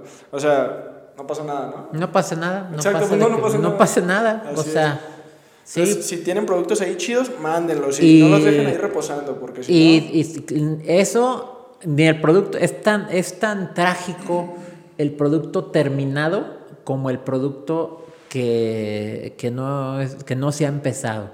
Un director se enojó mucho conmigo, director guionista se enojó porque le dije, tu guion, tu guion es un muy bonito libro.